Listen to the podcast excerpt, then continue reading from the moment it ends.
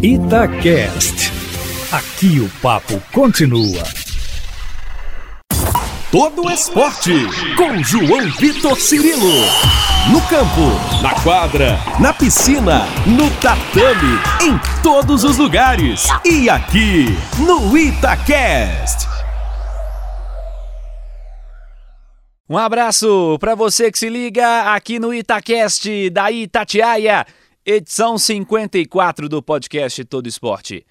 Desejando a você um ótimo dia, uma ótima tarde, uma ótima noite, você que nos acompanha em qualquer horário. O novo Basquete Brasil se aproxima e em mais uma temporada nosso estado segue representado aí pelo Minas Tênis Clube, tradicionalíssimo, o mais tradicional clube esportivo do país. Nessa temporada, mais uma vez comandado pelo Léo Costa, que esteve à frente do elenco no último ano, comandou uma grande série invicta na fase classificatória, chegou a 17 jogos e a equipe parou na semifinal contra o São Paulo. Para esse ano, o time contando com novidades. Chegam o armador argentino Facundo Corvalan, o também armador Alexei, o ala Gui Deodato, ele que retorna após uma temporada em Bauru, o ala pivô Renan Lenz e os pivôs Mike e o barramense Tavario Miller. Alguns nomes permanecendo após a campanha do último ano, casos do ala norte-americano Shaquille Johnson, também do ala amador Gui Santos, estrela da base do Minas, o ala pivô Felipe Queiroz também segue em Belo Horizonte, além de outros importantes nomes aí do Minas que tem um trabalho especial de formação de atletas. Minas que estreia no NBB no dia 25, segunda-feira, 8 da noite, contra o Luvix União Corinthians, em Santa Cruz do Sul, no Rio Grande do Sul. Duelo, então, portanto, fora de casa. Falei de novidades no Minas, vamos bater um papo aqui no nosso podcast Todo Esporte dessa semana. Eu estive na apresentação da equipe na última semana em Belo Horizonte, no Minas Tênis Clube, e bati um papo com duas com dois nomes especiais né, da equipe do Minas. O primeiro que está conosco é o Alagui Deodato. Ele que optou pelo retorno a Belo Horizonte após o último ano em Bauru. Vamos lá trazer esse papo que eu bati com o Gui Deodato aqui no podcast Todo Esporte. Itacast. Aqui o papo continua. Gui, bom vê-lo de volta a Belo Horizonte. Prazer falar contigo, tudo certo? Tudo certo, prazerzão, bom demais. Gui, o que, que, você espera nesse retorno a Belo Horizonte? O que, que motivou essa volta a BH? Né? Você que esteve aqui no Minas já anteriormente, teve uma saída na última temporada. O que, que motivou essa volta para Belo Horizonte? É, com certeza a estrutura maravilhosa né, que tem essa, o Minas. Né? Eu acho que a força que tem uh, esse clube de, de, formar atletas olímpicos, né? a estrutura toda que tem, é um departamento que cuida realmente dos atletas e, e, a ambição, né? Eu acho que esse clube tem uma ambição muito grande de alcançar resultados inéditos para esse escudo. Então, muito feliz de estar de volta. É, e não muito diferente da temporada passada, a gente vem para da passada, passada e da retrasada, a gente vem para brigar por coisas grandes, por resultados inéditos mesmo. Eu bati um papo com o Léo Costa ali quanto às possibilidades que tem aí para essa temporada. Ele falou de gente que está investindo bem, montando grandes elencos para esse próximo ano. Primeiro eu queria saber como você enxerga o Minas nessa briga, nessa disputa, e também quem seriam os principais adversários nessa luta pelas primeiras posições, digamos assim, do NBB. É, com certeza, a gente enxerga plantéis de, de, de extrema força, né? É, Franca, por exemplo, investiu muito pesado, São Paulo investiu pesado. Então, Flamengo a gente já conhece, é um velho rival que a gente já, já sabe da força que tem, mas é, eu não, não consigo desacreditar em nenhum momento no nosso trabalho, na nossa força, de tudo que nós podemos alcançar. É, como eu falei ali, é, é uma equipe que tem brilho no olho, né? que, tem, que tem alma, que já mostrou isso em pouco tempo. Então eu acho que vai ser muito importante uh, a gente seguir firme, unido e, e, vai ter altos e baixos durante a temporada, que é comum, mas eu acho que a gente vai chegar muito firme quando o momento tiver que chegar nos playoffs, acho que todo mundo firme, bem engajado para conseguir vitórias e resultados com certeza inéditos. Infelizmente a gente não tem um campeonato estadual tão forte como São Paulo, por exemplo, que não tem a disputa do campeonato estadual, isso talvez faça falta na preparação. Mas como é que foi para você essa série de amistosos aí feitos pelo Minas, esse período de dois meses aí de preparação também, enfim, como funcionou para o Minas e, e, pesa realmente, de fato, você que esteve, por exemplo, em um time paulista, pesa ter um período de preparação mais forte para chegar já no NBB, talvez num, num nível mais interessante? É, existem prós e contras aí, né? Eu acho que é, e eu gosto de ver o copo mexer, então Eu, eu gosto muito de, de, de não jogar o Paulista, na verdade, não jogar um Mineiro, por exemplo, né? porque a gente vem de uma temporada passada desgastante e como atleta, é, eu acho que eu posso falar em nome de todos os atletas, né? A gente, durante a temporada, a gente adquire lesões e continua trabalhando com elas. Então a gente é um tempo que a gente consegue cuidar da gente, entrar na temporada de uma maneira mais saudável. Então tem um tempo total de tempo muito bom de preparação. Então acho que e esses amistosos foram fundamentais, né? Nós fizemos aí quatro amistosos assim com com toda a energia que a gente tava, com toda a saudade de jogar. E eu acho que foi um belo teste. Foi um belo teste. A gente saiu vitorioso no, no, nos três jogos, dos quatro que nós jogamos. E muito importante né, para essa preparação. Acho que deu para ver né, a cara realmente do time. E eu acho que, que a gente vai estar tá pronto dia 25. Bom ponto de vista, gostei. É, quero que você fale do seu momento também. É, a, sua, a sua análise individual da fase que você vive, do seu momento da carreira. Pessoalmente, eu ainda falava com, com o Renan, né, que é, é um cara da minha geração. E a gente jogou a gente nunca teve a oportunidade de trabalhar junto, mas já tivemos juntos em vários momentos, né, em outros momentos. E incrível, incrível porque eu não imaginava chegar com, com 30 anos tão saudável como eu tô.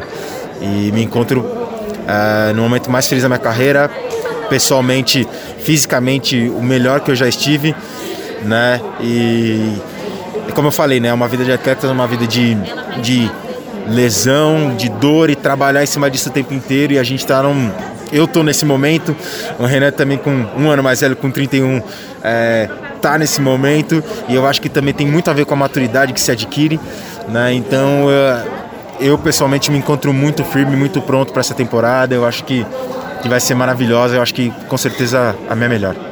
Como você avalia o momento do basquete brasileiro? Você já tem um bom tempo também de NBB, né? Como você destacou, está disputando aí já há bastante tempo essa competição. É, como está o nível do jogo por aqui, do basquete praticado por aqui, na nossa principal liga, né? Que já está aí com já a gente fala Novo Basquete Brasil, porque é o nome oficial, mas já não é novo já, né? Tem bastante tempo que já está aí. É, pois é, eu joguei todas as edições e é de uma evolução gigante, né? É visível, né? Desde a estrutura, desde a parte técnica dos jogos.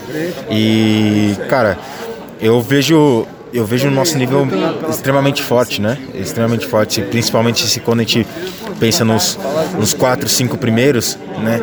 A gente vê bastante força, bastante investimento e quando pensa no todo, né? É, e aí a gente enxerga ainda algumas discre discrepâncias financeiras, né? Que que acontece, que é acho que um pouco comum do nosso do nosso basquete. Mas quando comparados, por exemplo, quando a gente vai jogar contra os times argentinos, os times sul-americanos, uh, a gente tem sobressaído nas competições e, e, isso é muito bom. Isso é muito bom. Isso mostra o nosso nível e eu acho que acredito que tende a crescer mais, né? Eu acho que as equipes estão cada vez mais se reforçando, cada vez mais é, buscando conhecimento, trazendo bons, bons atletas americanos que eles com certeza agregam para o nosso, pro nosso, pro nosso basquete em si e principalmente o, uma equipe como Minas que investe pesadamente numa base de qualidade que com certeza faz diferença, né? Nós tivemos meninos aí que representaram muito bem na LDB e eu acho que, que todo esse processo de, de, de adulto e base faz o nível. E eu tô, tô muito feliz e eu acho que tende a crescer muito mais, ainda tende a aumentar cada vez mais o nosso nível. Falamos individualmente de você também. E o que, que você projeta para o futuro, cara? Você está com 30 anos aí, a idade da maturidade né, de, de, de, de, ideia de jogo, fisicamente também. É, o que, que você projeta para os próximos anos? Qual que é o seu principal objetivo de carreira? Como é que você se enxerga aí nos próximos anos? É, eu, eu gosto de pensar um pouco, um pouco mais a curto prazo, né? É, nossa vida de atleta não permite pensar tanto longo prazo, né? Nós estamos aqui no Minas, é uma temporada, é só uma temporada que nós temos aqui, é o que nós temos na mão. Então, o objetivo para agora é alcançar resultados inéditos para o Minas e quem sabe ser campeão. Né? Então, o meu, o, meu, o meu desejo hoje, pessoal, é isso. Né? É, não me coloco à frente do Minas jamais, então é levar essa, esse escudo o mais alto que puder. E assim que o Minas chega, eu chego junto, né? Então, é, o, meu, o meu objetivo pessoal, principalmente, é, é levantar, erguer mais, cada vez mais o nome do Minas.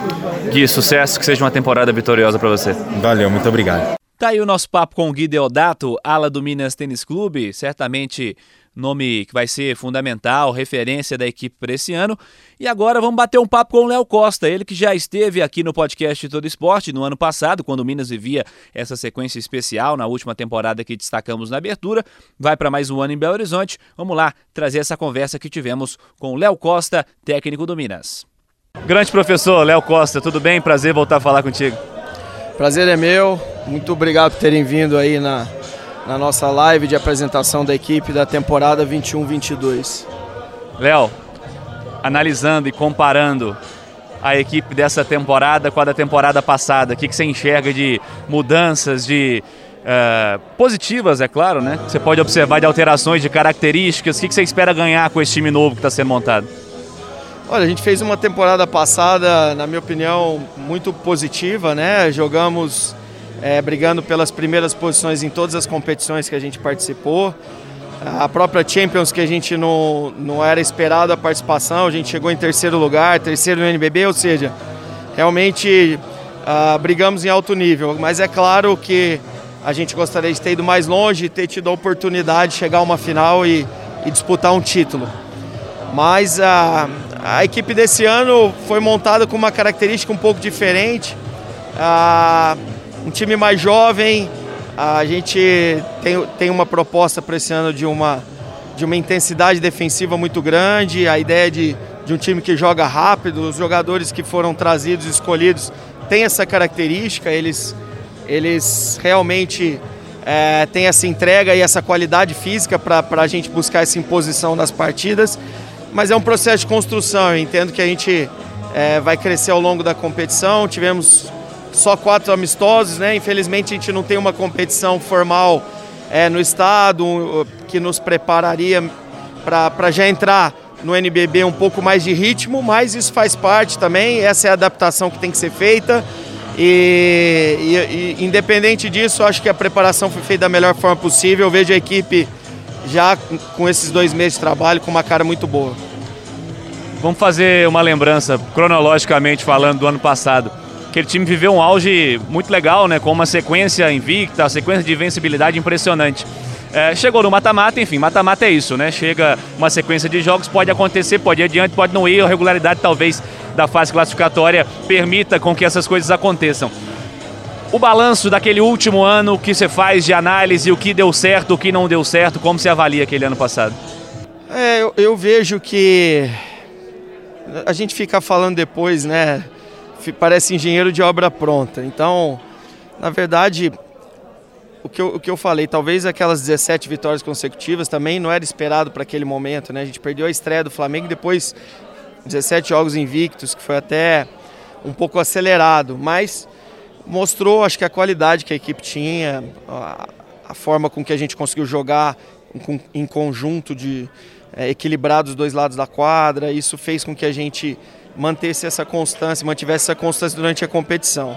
Playoff é o que você falou, enfrentamos São Paulo, uma equipe também com um investimento altíssimo e que, que montou uma equipe para brigar também em cima. A série terminou 3 a 0 mas se você for ver, jogo 2 a gente abriu uma diferença de 20 pontos, o jogo 3 foi decidido na última bola, a gente teve a, a bola para fazer a sexta da vitória, ou seja, foi uma série equilibradíssima que acho que não representa o 3 a 0 e enfim, eu vejo a temporada terminando com um saldo positivo. Espero que a gente consiga também esse ano manter o nome do Minas é, lá, no, na, lá no topo de todas as competições que a gente vier, vier disputar, sabendo da dificuldade que vai ser jogar uma Champions, que é um campeonato dificílimo, o NBB com várias equipes se reforçando, então acredito que esse NBB seja um dos mais equilibrados de todas as edições, que várias equipes é, investiram mais, então, enfim, acho que é isso. É, trabalhar, trabalhar e, e buscando os ajustes necessários ao longo da temporada. O Minas vem de últimas temporadas de um aumento do investimento, de um foco maior no alto rendimento, né, também. Minas sempre foi um formador, um grande formador de atletas, mas nos últimos anos aí voltou a, a montar equipes com condições de lutar e brigar lá em cima. Como é que é para você fazer parte disso? Para mim é uma, uma honra, né? um orgulho estar tá, tá participando de um clube, a gente falou aqui, é um clube olímpico, um clube que tem uma estrutura de trabalho que eu acho que não tem outra, outra equipe que se assemelha ao que o, que o Minas oferece para os seus atletas, comissão. Então existe todo o respaldo necessário para eu poder exercer minha função da melhor forma possível. E eu acho que estar tá aqui pela terceira temporada consecutiva, é, para mim é uma honra e acho que demonstra também que, que existe uma confiança da diretoria e da instituição no meu trabalho. Então acho que é isso, é seguir é um casamento que vem dando certo até aqui e a gente tem que continuar é, buscando voos mais altos.